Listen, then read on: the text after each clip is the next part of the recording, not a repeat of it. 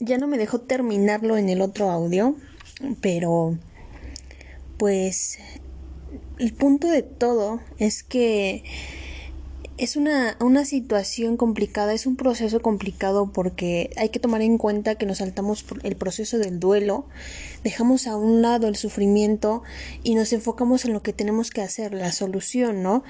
Y aparentemente cuando nos duele ese momento solamente lo reprimimos. El detalle acá es que hay personas que tienen la facilidad de después expresarlo, como también hay personas que, que lo guardan tanto y se olvidan.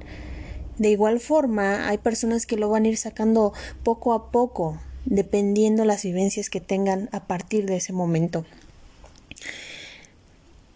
Es un proceso doloroso porque eh, habíamos dicho que te encuentras con tu yo con tu ser de tú, tú, tú, quién eres en realidad. Y es una batalla complicada, ¿no? Porque necesitas resolver muchas cosas, necesitas resolver aquello que se encuentra en tu inconsciente.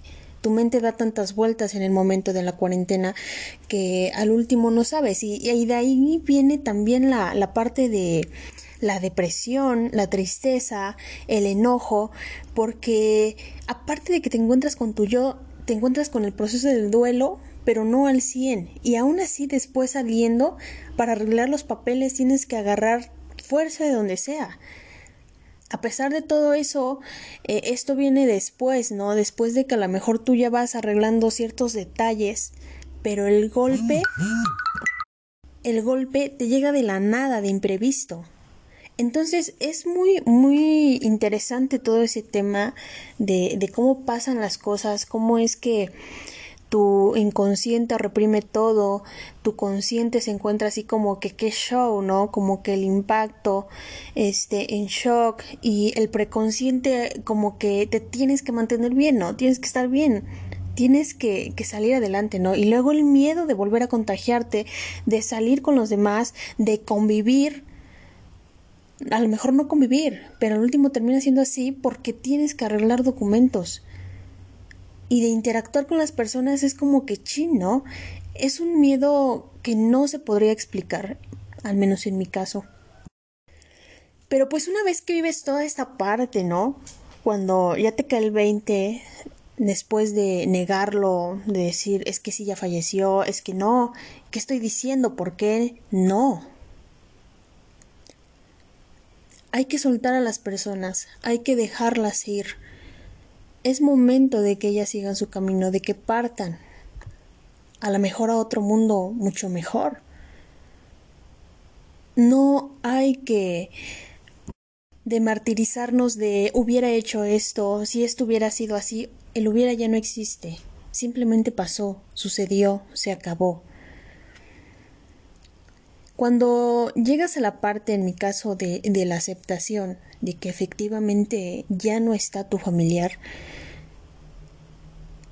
es una aceptación muy difícil y muy dolorosa, porque es cuando te das cuenta que ese familiar ya no está físicamente, ya no lo vas a volver a escuchar. Solamente te queda ese estar del familiar en el corazón y solamente recuerdos buenos. Al final de todo, todo esto nos deja una experiencia de que hay que cuidarnos más, no hay que confiarnos, hay que checarnos y hay que ser fuertes. Si tenemos que llorar, vamos a llorar. Si no tenemos que llorar o queremos llorar y no lo hacemos, tal vez no sea el momento, pero algún día va a suceder. No retengas esas lágrimas. Yo mencionaba y lo decía, ¿no? Cuando yo, yo iba allá, ¿no?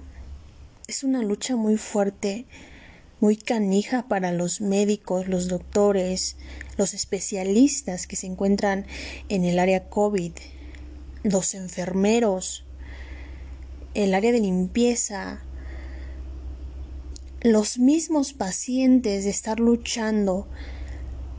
Es un desgaste, y, yo, yo lo pensé, ¿no? Cuando yo supe que mi papá había fallecido, dije, él no se rindió. Hay que entender que simplemente se cansó. Es muy diferente, ¿no? Rendirse a aceptar que estás cansado.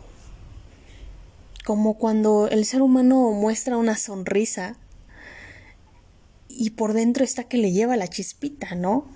Se vale tirarse en la cama de vez en cuando, llorar, gritar y sentir, sentir ese dolor. Se vale escuchar al cuerpo. Entonces yo retomo ese punto, ¿no? Y yo, yo valoro mucho el trabajo de, de las personas, de los especialistas, de todos los médicos, eh, enfermeros y, y de limpieza, porque fue una batalla muy fuerte y sigue siendo una batalla fuerte y traumante, como una guerra, lo decía. Es una guerra. Y por eso se retoma esa parte de que las personas que se encuentran en cuarentena necesitan tomar una terapia porque es algo nuevo para el ser humano. El ser humano desconoce lo que está pasando, vaya. O sea, ni siquiera se acerca tantito. Trata de sobrellevar las cosas, pero hay unos que no. Y hay que entenderlos. Y en memoria de todas las personas que, que ya han muerto, que se encuentran pues allá arriba, mmm, hay que agradecer no solamente a, a los médicos, a los enfermeros, a los de limpieza, sino a todas las personas que han estado ahí. Nosotros como personas también se vale porque tuvimos una batalla muy fuerte. Hay que agarrarnos de donde más se pueda, salir y decir, ¿sabes qué? Sí se puede. aquello que no te mata te hace más fuerte.